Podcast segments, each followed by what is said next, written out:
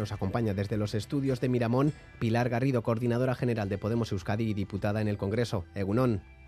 Egunon, buenos días. Estamos en plena precampaña, tanto ayer como hoy su formación eh, tiene actos electorales, se van clarificando los acuerdos. Esta semana hemos conocido que Podemos Euskadi concurrirá en alianza con Esquerra Nicha IU y Alianza Verde en las próximas elecciones municipales y forales de mayo. Ha sido fácil eh, llegar al acuerdo, el anuncio se ha alargado en el tiempo.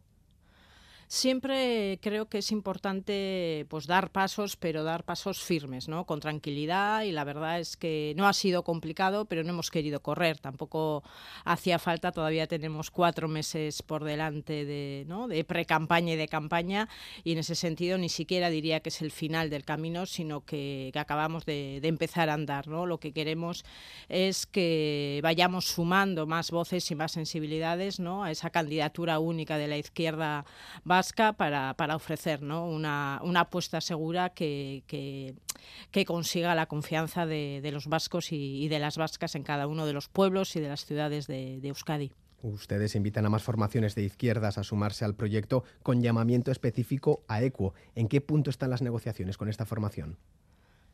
Pues seguimos eh, trabajando y hablando con una relación normalizada, como, como ya se sabe, y esperando que, que, pronto no podamos también ampliar, como digo, esa coalición y que ECUO ¿no? pueda estar eh, representada, representada ahí, y porque creemos ¿no? que al final que haya una candidatura única de la izquierda vasca, ¿no? una candidatura eh, basada, como decíamos, en un proyecto que busque esa justicia social y esa igualdad para Euskadi, pero también un proyecto feminista y, y, verde. Y en ese sentido yo creo que cuantas más voces y más sensibilidades estén representadas en esa candidatura, pues yo creo que es mejor.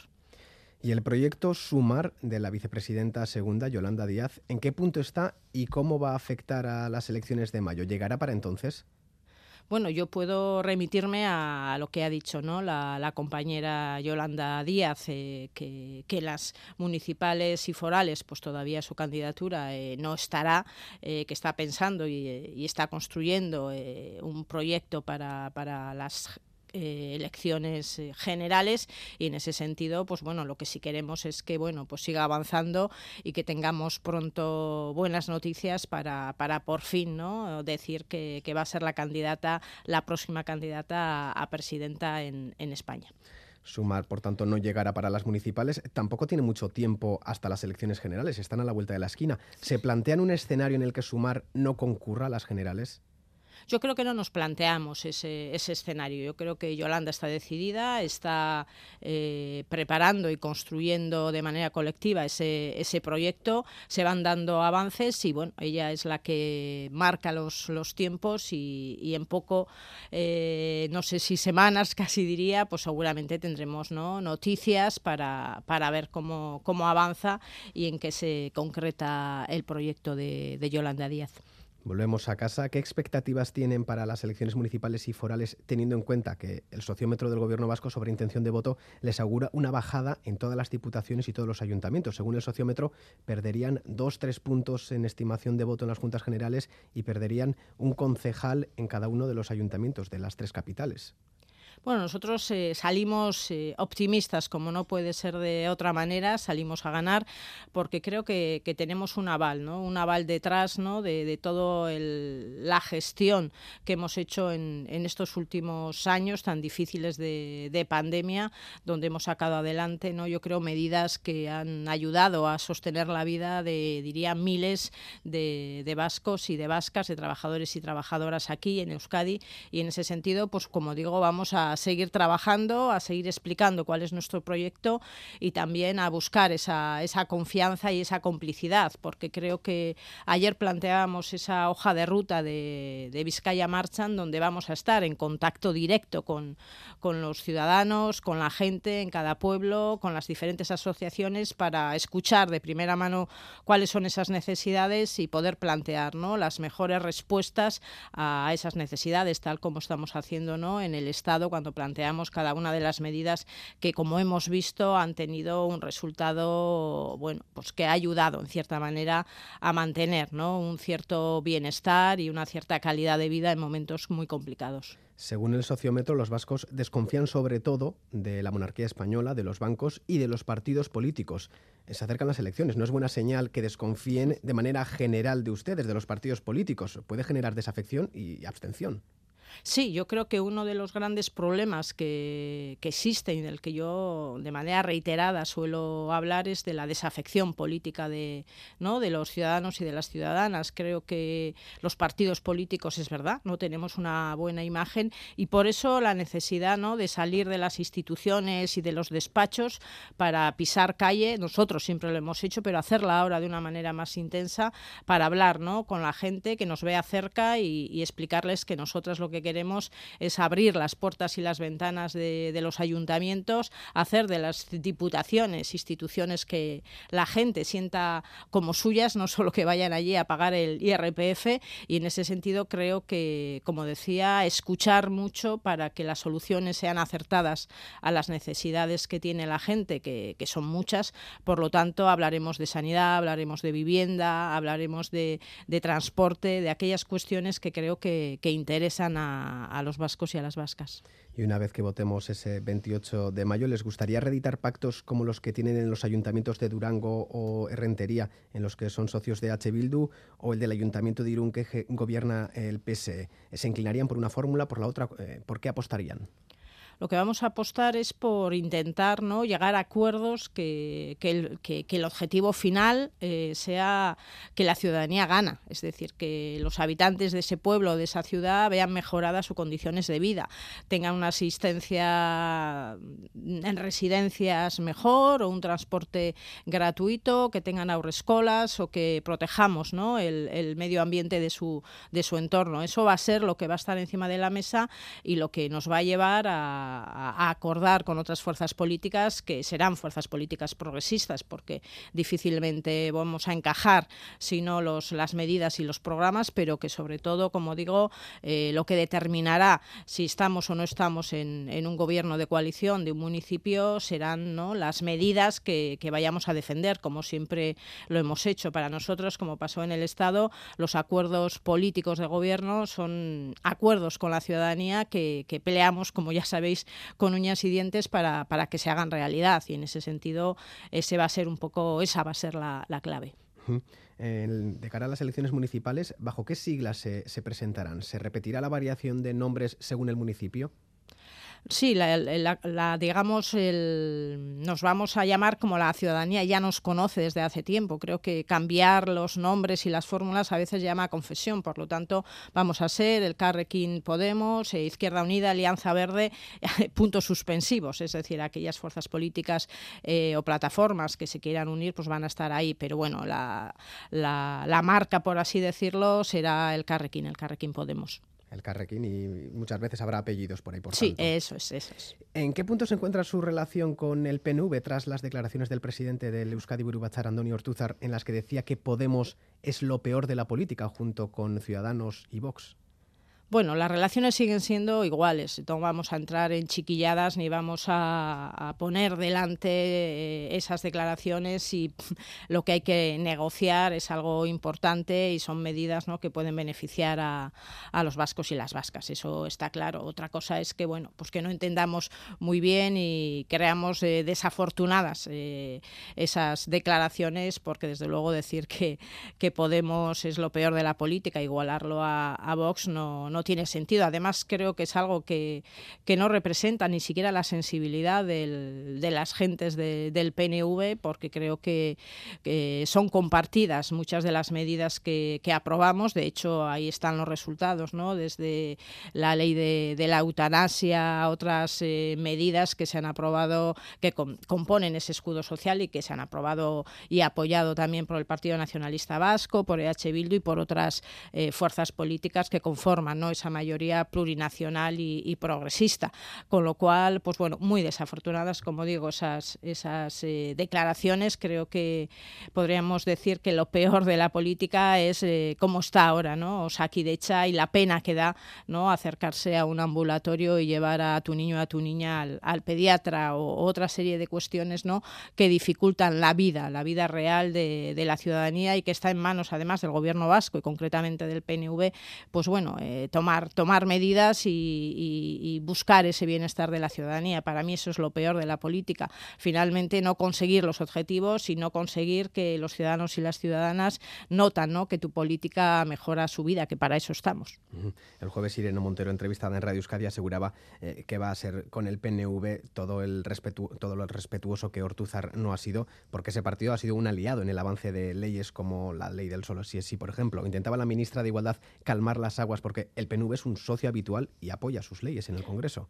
Sí, por eso, por eso decía yo que desde luego no va a cambiar para nada la, relación que, mantenemos eh, con, el, con el Partido Nacionalista Vasco. Otra cosa son las declaraciones de su presidente, que como digo son desafortunadas, pero eso, vuelvo a repetir, no va a afectar en, ¿no? en, en, Madrid y en otras instituciones donde vamos a buscar y vamos a plantear nuestras medidas y vamos a buscar el apoyo del Partido Nacionalista y del resto de fuerzas políticas, porque lo importante, vuelvo a repetir, es sacar adelante esas, eh, esas medidas. También es verdad que hay otras medidas que, sobre todo las que tienen que ver con, con la reforma fiscal, eh, que no gustan al, al, PNV y quizás ahí es donde le hacemos un poco de, daño y se siente incómodo. ¿no? Hemos visto cómo ha peleado para que no salga adelante el impuesto a las grandes fortunas, el, impuesto a las, eh, a las energéticas, a las empresas energéticas, ese tipo de, de, cuestiones que también hay que plantearlas aquí en, en Euskadi pues sabemos que, molestan. También están molestos con la ley de, vivienda, no quieren que salga adelante. Pues bueno, ahí es donde no coincidimos y donde no vamos a buscar, eh, no digamos, el apoyo del PNV. Pero hay otras muchas medidas que, sí, que el PNV va a estar ahí y que nos da la razón y que las apoya. Y desde luego no vamos a dejar de, buscarlos y de, y de encontrar ese apoyo. Y en cuanto a la ley del solo sí es sí, ¿habrá acuerdo con el PSOE en torno a la reforma? Igualdad ha presentado ya siete propuestas y por ahora ha habido agua en todas. Sí, la verdad es que yo no tengo explicación. Eh, la verdad no sé qué está haciendo el Partido Socialista, porque realmente creo que, estamos, como ya hemos dicho en más de una ocasión, no solo por la presentación de esas siete propuestas, pero lo hemos dicho públicamente, eh, que estamos dispuestas ¿no? a modificar eh, esa, esa, ley en los aspectos ¿no? punitivos, porque hemos visto que, que, hay un alarmismo social, que hay alarma social y hay que estar ahí y hay que responder. Solo hemos pedido que es una, algo que comparten además, yo creo, la, mayoritariamente la ciudadanía y los grupos parlamentarios que estamos en el Congreso, es que no se va a tocar, no se puede tocar eh, el consentimiento, que el consentimiento es el corazón de la ley, que no podemos volver al Código Penal de la, de la manada, que eso se ha acabado y esa es la única condición. Por lo demás, como hemos dicho, eh, pues bueno, dispuestas a hablar, a acordar y creo que, que lo suyo sería eh, plantear una propuesta unitaria del, Gobierno. La reforma se abordará el 7 de marzo, víspera del Día de la Mujer, una fecha marcada en rojo en el calendario. No sé si son las mejores fechas para hacer esta reforma para pues debatirla?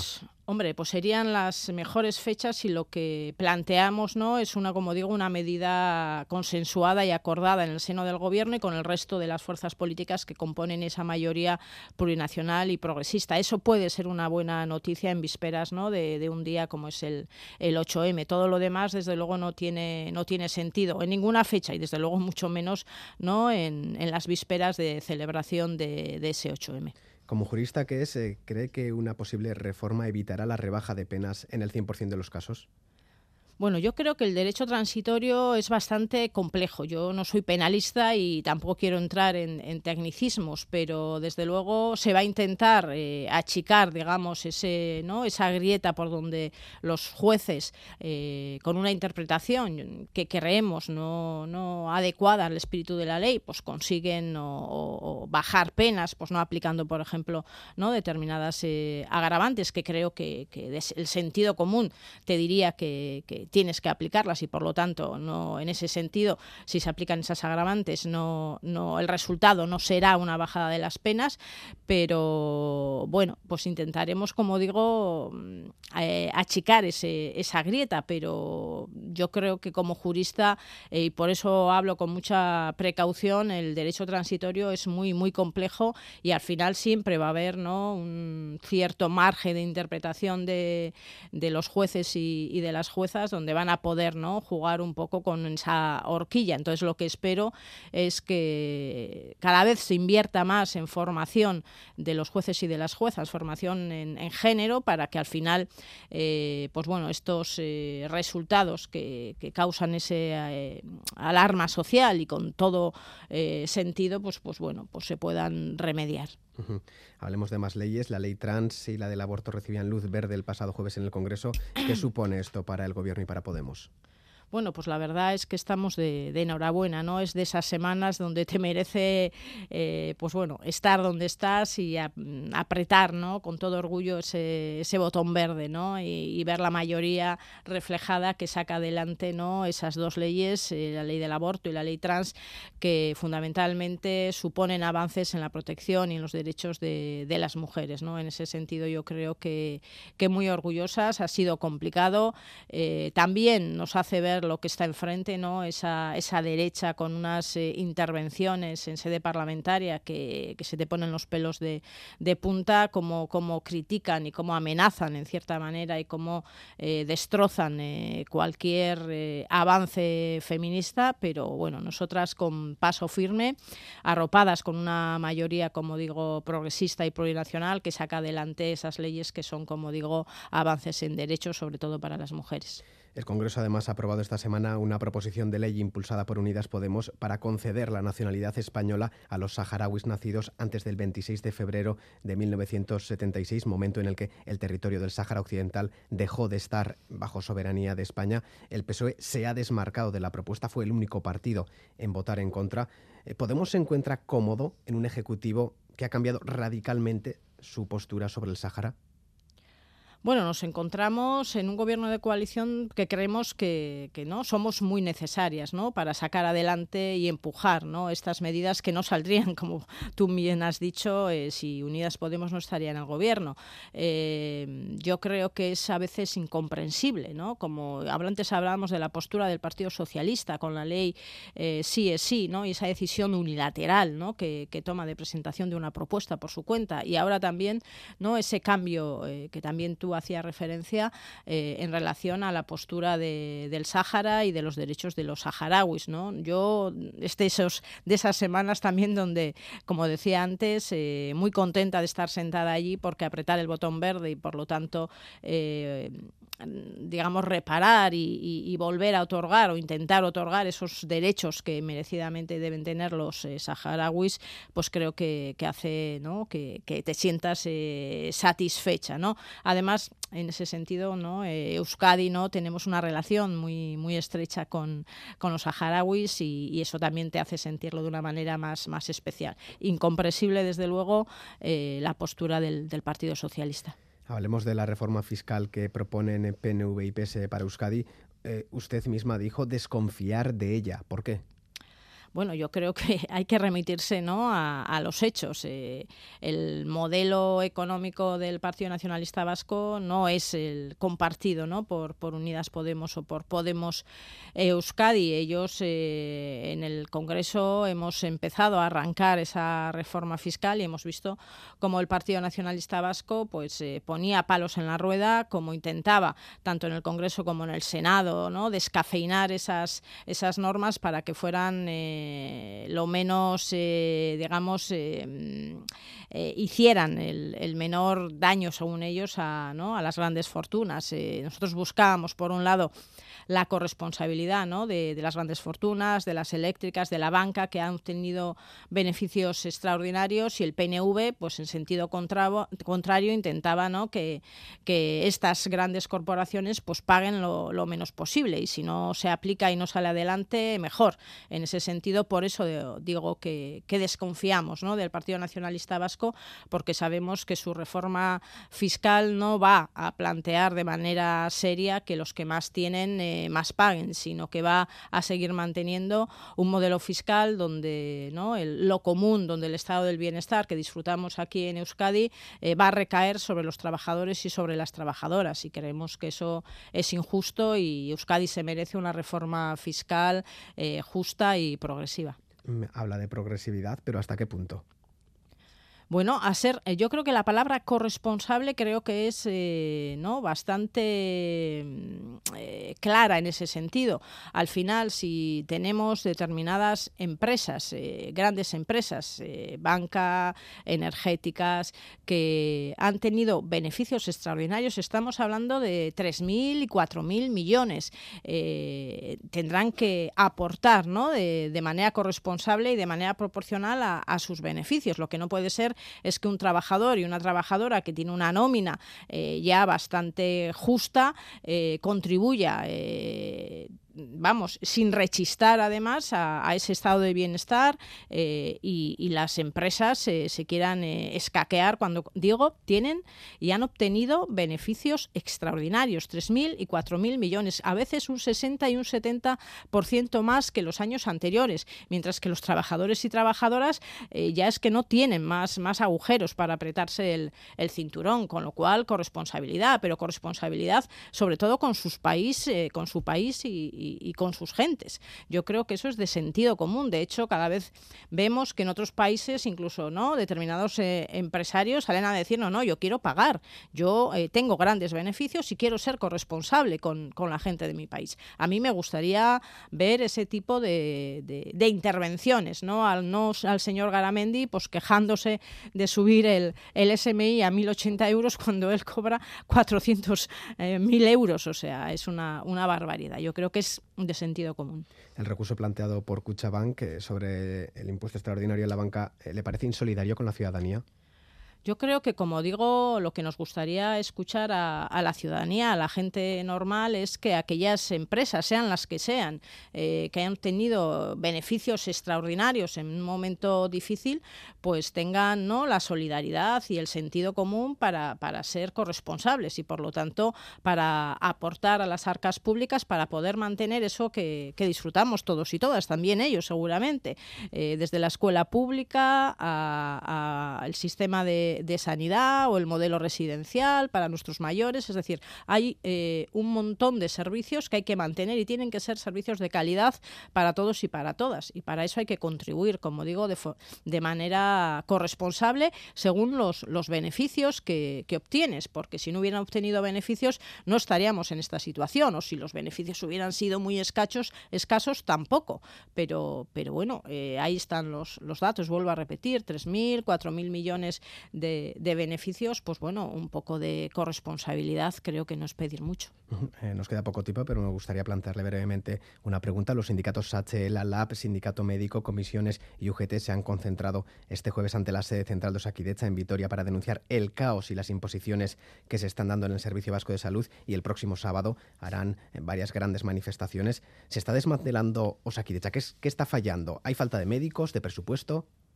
Yo creo que que falla, falla la planificación y falla sobre todo el, gobierno vasco. Es decir, eh, es obvio que la ciudadanía está muy, muy preocupada con, con Osakidecha, que ese sistema de, sanidad pública que teníamos, que era un orgullo, ya no lo es, al revés. Eh, veíamos ¿no? también en el sociómetro como eh, la preocupación de, los vascos y de las vascas en relación a, nuestro sistema de salud, a Osakidecha, se ha quintuplicado. Es decir, antes no llegaba al 7, ahora eh, es eh, ya el, casi el, está a la cabeza ¿no? de las preocupaciones. Si no recuerdo mal, después de la economía y el empleo es la segunda preocupación de los vascos y de las vascas. Algo tendrá que hacer el gobierno vasco, no puede decir que hace las cosas bien. Cuando la ciudadanía estamos sufriendo eh, en nuestras carnes pues la, inseguridad, las incertezas de ir a, un médico que, que, no te atiende porque o no hay médico o no hay cita, entonces sí se está produciendo un desmantelamiento de, la sanidad pública vasca y, hay un proceso de privatización que, es el modelo del Partido Nacionalista Vasco y por lo tanto yo creo que tenemos que salir a, la calle eh, los médicos, los sindicatos, pero sobre todo la ciudadanía de a pie para decir que así no,